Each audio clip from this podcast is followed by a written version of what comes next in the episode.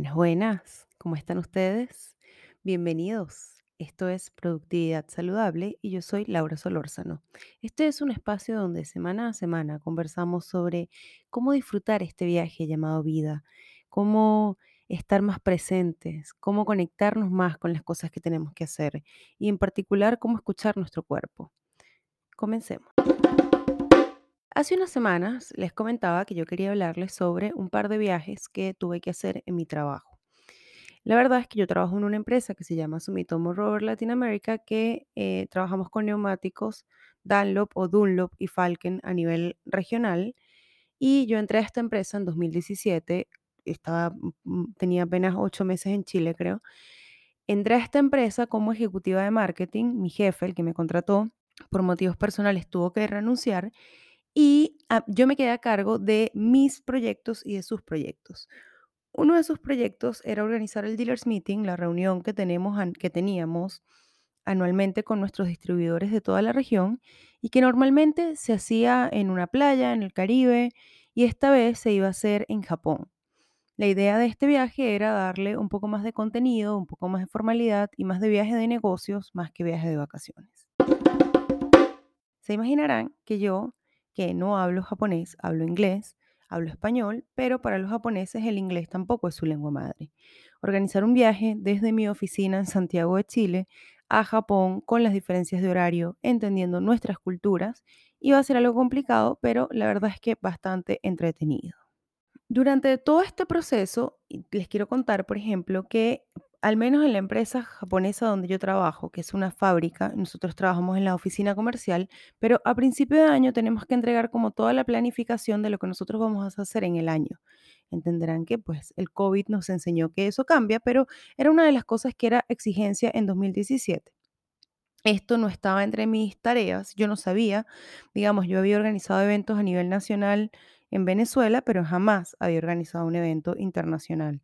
Entonces, bueno, busqué información, entendí, evidentemente contratamos una agencia de viajes, una muy buena agencia de viajes en Japón, que es la agencia con la que trabajamos nosotros a nivel internacional, y me pasó que cuando yo hice la planificación del minuto a minuto, esto es un capítulo que va a durar varios, varios, esto es un tema que va a durar varios capítulos, perdón, pero cuando yo empecé a hacer la planificación, me acuerdo que mi jefe japonés me hizo esta pregunta, ¿en qué momento van los clientes al baño? Y yo no supe qué responderle, porque yo trabajé en campamentos muchos años y esa pregunta la sabía responder porque trabajaba con niños. Y mi respuesta fue, son adultos, ¿por qué tengo que poner a qué hora van al baño? Y porque el diablo sabe más por viejo que por diablo, me dice el señor llamada, porque tú estás yendo a lugares turísticos y en los lugares turísticos siempre hay mucha fila para ir a los baños. Así que tienes que calcular un tiempo de holgura para que los clientes puedan ir al baño.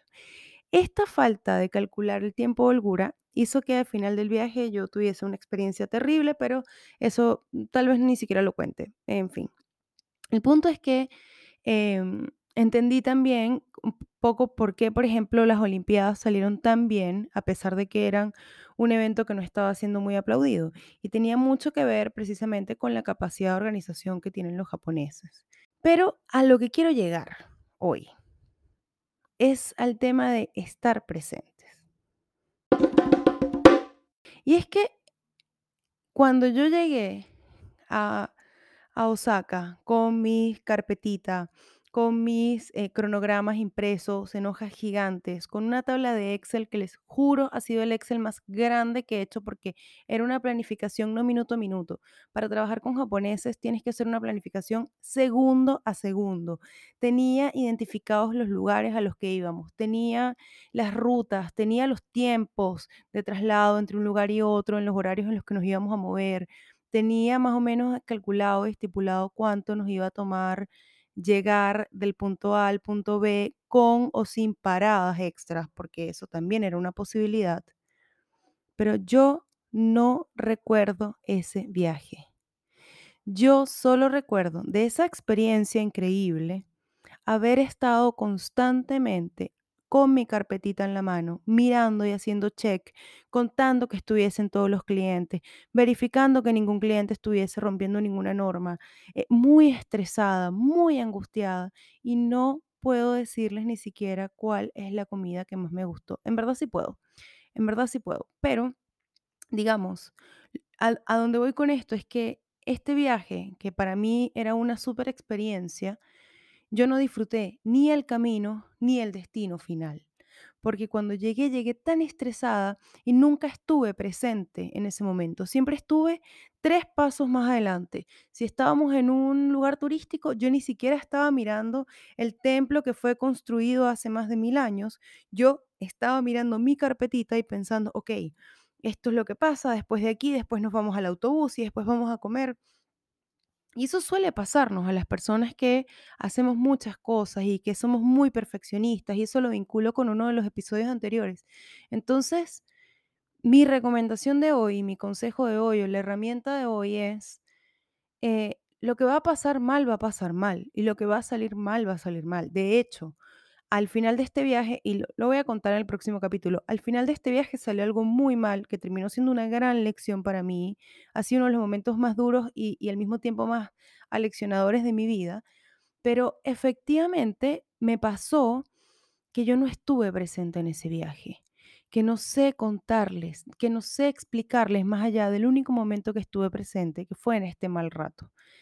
Mi consejo, amigos, amigas, amigues, es que respiren, sientan el cuerpo y avancen, porque muchas veces estamos en una carrera contra el tiempo, contra nosotros mismos, contra otros, y no nos damos cuenta de lo que estamos perdiendo. Esto fue todo por hoy. Esto es Productividad Saludable y yo soy Laura Solórzano. Si este episodio te gustó, compártelo en redes sociales, envíaselo a algún amigo o amiga y no olvides seguirme en mis redes en Instagram productividad-saludable y visitar mi web productividadsaludable.com. Muchas gracias.